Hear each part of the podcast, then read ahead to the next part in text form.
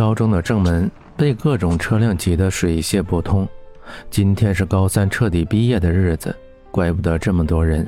江城突然想起来，拖着行李，无力地朝着后门而去。后门的情况也好不到哪里去。江城不知道是该替他们高兴，还是为自己忧伤。停了一下，望着不似正门耀眼。没有任何修饰的墙壁上写着“明英高中”四个字，灰色的墙，黑色的字，带着一种沧桑。在这里碰到徐峰学长是他没有想到的，别人都是忙着搬东西，徐峰却像是一个新生一样打量着这个学校，只是眼神里多了深邃和内涵。两个人心有灵犀的看到彼此，无比低沉的说了一句话。徐峰依旧温柔地笑着，江城却勉强露出一个笑容，但比哭还难看。你怎么了？徐峰走过来，很关心地问。也许他自己都不知道，说这句话的时候心情是很复杂的，如同一条虫子啃噬着徐峰的心。我没事。对了，你怎么自己去庆祝啊？我看他们考完试就像是解放了一样，整个人都眉飞色舞的，父母像护着宝贝一样簇拥着他们离开。江城抱怨着他们是如何如何堵塞交通，平时坐到学校才下车的，现在连学校的影子还没有看到，就被迫下了车。徐峰抿着嘴，淡淡笑着不说话。我是不是太吵了？江城有些尴尬地说：“也不知道怎么了。”只要见到徐峰，就像有聊不完的话，话匣子管都管不住。没有，你说的很对，但是你看到的只是少部分，更多的人对母校还是不舍的。这三年过得太快了，快的还来不及回忆就结束了。徐一峰声音沙哑地说着，他很少说这么多话。江城听着他说话，也有点伤感。时光匆匆。一晃就没了，趁还有时间，好好珍惜眼前的一切吧。是不是我说的太多了？西风回过神，看见江城游离的看着自己，温和的说：“不不，你说的每一句话都是精华，不像我，简凡总是很烦听我说话，和我说的最多的就是讲重点。”江城说到最后，声音越来越低。提起简凡两个字，江城就隐隐不安。简凡，你现在到底在哪儿？为什么还不回来？是不是我做错了什么？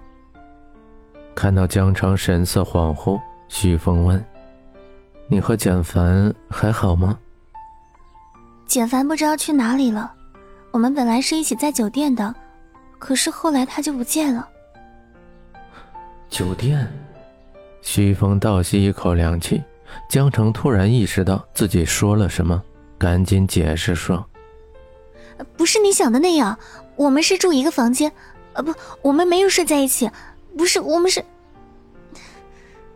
江城解释半天也没解释个所以然来，反倒是把自己给急得一身汗。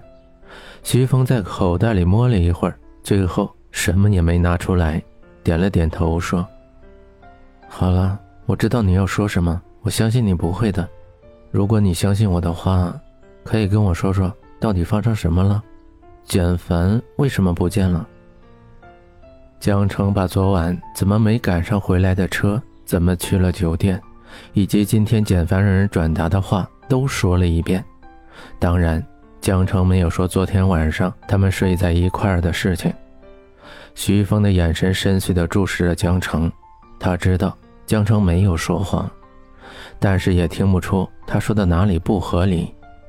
简凡有时间去买早餐，却没时间去见江城，那唯一的可能是他害怕伤害江城。但到底是什么呢？酒店，简凡？难道简凡是？你们住的哪个酒店？这个猜测是唯一合理的解释，但他还是想证实一下。简凡是不是和简轩有关系？记得当初报名的时候，简凡并不在学校名单中，可是选出来的干事却有他，后来听说简轩向明英捐了一百万。浩源酒店，这个答案就像是爆竹一样，刚开始温柔的燃烧着，突然就炸了，一切都显得措手不及。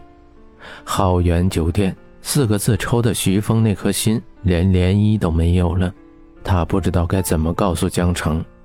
也许简凡就是简轩的儿子，他们在一起是不会有好结果的，就像是五年前他跟苏寒一样。爱情是入水的，由浅入深难，但到了深处拔出来，你会发现根本就没有退路。太爱了，以至于从来都不会给自己留余地。徐峰复杂的眼神看着江城，江城渴望他。可以告诉自己点什么？眼巴巴地看着眼前的徐峰，由紧张变得越来越淡定，最后像是什么都没有发生过一样，只是淡淡的说了一句：“如果让你放弃简凡，你愿意吗？”为什么？江澄的眼神已经告诉他，他是不愿意和简凡分手的。他选择了不让他知道他的身份，那就说明他是爱他的。至少现在，他在努力试图保护她。爱情是两个人的事情，即使他是微弱的，当事人都不放弃，那其他人说什么也没有用。将来的事情谁会知道？或许一切都是徐峰自己多虑而已。但愿如此。江城看着徐峰闪烁的眼神，深邃看不到希望，温和的笑容又给自己了一丝曙光。没事，你应该相信他。或许他想给你一个惊喜而已。轻描淡写，温和的笑容让人看不出一丝的破绽。我一直很相信他，谢谢你，徐峰学长。江城终于释然，两颗琉璃般的眼睛闪烁着光彩，开心的笑着，似乎徐峰说的就是一个事实。简凡只是去给自己准备惊喜了，或许下一刻。他就会回来。江城开心地跑去买甜筒，原地只剩下徐峰跟那个粉色的拉杆箱，箱子上 Hello Kitty 调皮地看着自己。一人一箱，和周围都带着笑容的毕业学子格格不入。不管别人多么匆忙，他依旧静止在那儿，看着江城那跳跃的身影在店门前，开心地拿着两个甜筒，朝自己幸福地招着手。一个甜筒就可以满足一个女孩，你说你怎么忍心告诉她？也许简凡再也回不来了。